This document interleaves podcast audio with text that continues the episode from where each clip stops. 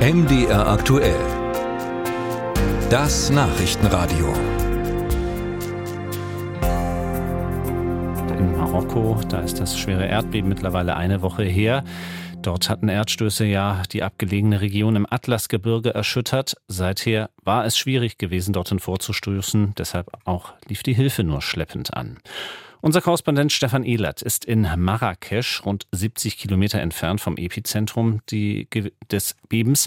Er war die Woche über auch in den Bergen und wir haben heute Vormittag mit ihm gesprochen und ihn gefragt, welches Bild bietet denn die Region? Also die Leute stehen immer noch unter Schock. Die, die Überlebenden, die Hinterbliebenen, äh, wenn man mit ihnen spricht, merkt man sofort, die Lage ist total erschütternd. Gestern etwa 100 Kilometer von hier ein spirituelles Zentrum des ganzen Landes, Tin Mel, eine fast 900 Jahre alte Moschee, ist eingestürzt. Der Ort und vor allem auch ein Ort davor, der war praktisch planiert, als ob da die Bagger durchgefahren wären. Hm. da gab es auch überall Tote. Das ist also die Lage gerade. Man sieht überall Zelte der Regierung, alle 100 Meter auf der Straße ein Polizist, weil zum Regeln des Verkehrs. Es staut sich auf diesen Zugangsstraßen. Ich habe doch schweres Gerät auch gesehen zum Räumen der Straßen. Der Weg dahin ist nicht ganz ungefährlich. Es gibt nach wie vor Steinschlag. Die Bilanz, das ist auch noch wichtig zu sagen, dass wir liegen bei etwa 3000 Toten und mehr als 5600 Verletzten. Das hat sich nicht erhöht. Wir wissen aber auch jetzt relativ genau, dass rund 50.000 Häuser in diesem großen Gebiet komplett zerstört oder so beschädigt wurden, dass sie unbewohnbar sind. Das hat die Regierung gestern Abend bekannt gegeben. Hm, welche Hilfen sind denn vor Ort angekommen? Denn ein wichtiges Thema, es wird ja auch langsam kalt im Gebirge.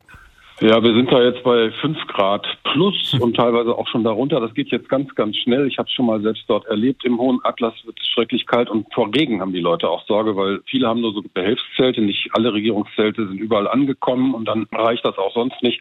Die Regierung hat gestern sofort Maßnahmen aufgelegt und Geld versprochen zum Wiederaufbau und für die Reparatur und Soforthilfen und auch angeboten, dass es Aufnahmezentren geben soll für alle, die keine andere Lösung finden. Und möglicherweise gehören dazu eben auch Container, die Katar angeboten hat, an die 10.000. Also wie genau das umgesetzt wird, muss man abwarten. Aber seit gestern wissen wir, dass die Regierung da auch einen Plan zu haben scheint und hunderte Millionen Euro in die Hand nehmen will. Und äh, warum nimmt Marokko nicht eventuell auch mehr Hilfe von außen an? Also ich glaube, man hat Probleme, das zu koordinieren. Ich kenne das aus anderen Krisengebieten in Afrika, dass die UN das Ruder übernimmt.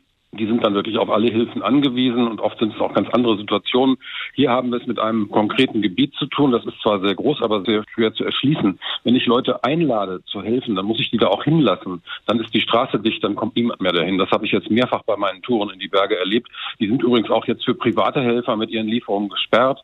Und auch alle, die nicht gerade Helfer sind oder Journalisten oder eben zugelassen sind, sollen da nicht mehr in das Gebiet reinkommen, um eben den Verkehr aufrechtzuerhalten. Also ich glaube, es hat Probleme mit Kapazitäten, das abzurufen und Probleme auch möglicherweise der Koordinierung. Und da hat man gesagt, wir konzentrieren uns auf einige Partner. Das muss ja dann auch in wenigen Minuten im Grunde entschieden werden, mit wem arbeite ich wie mhm. und laden uns nicht so voll wie damals in Haiti oder gar nach dem Tsunami, wo es dann eben sehr schwierig wurde, das zu koordinieren. Aus Marokko war das Stefan Ehlert, unser dortiger Korrespondent.